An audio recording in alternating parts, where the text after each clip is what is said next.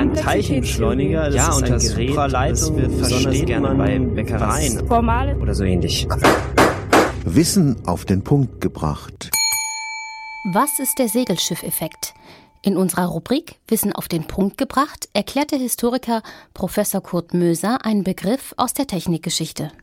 Ein Begriff der Technikgeschichte, den ich gerne auch verwende, heißt Sailing Ship Effekt, der Segelschiffseffekt. Ganz kurz, in dem Moment, als die Dampfschiffe aufgetaucht sind, hatten wir keinen technischen Wandel. Ganz im Gegenteil. Es gab immer mehr Dampfschiffe, aber es gab auch immer mehr Segelschiffe und es gab immer mehr bessere Segelschiffe. Lange Zeit konnten Segelschiffe in der Geschwindigkeit, in der Crewgröße, in der Ladekapazität noch sehr gut mit Dampfschiffen konkurrieren.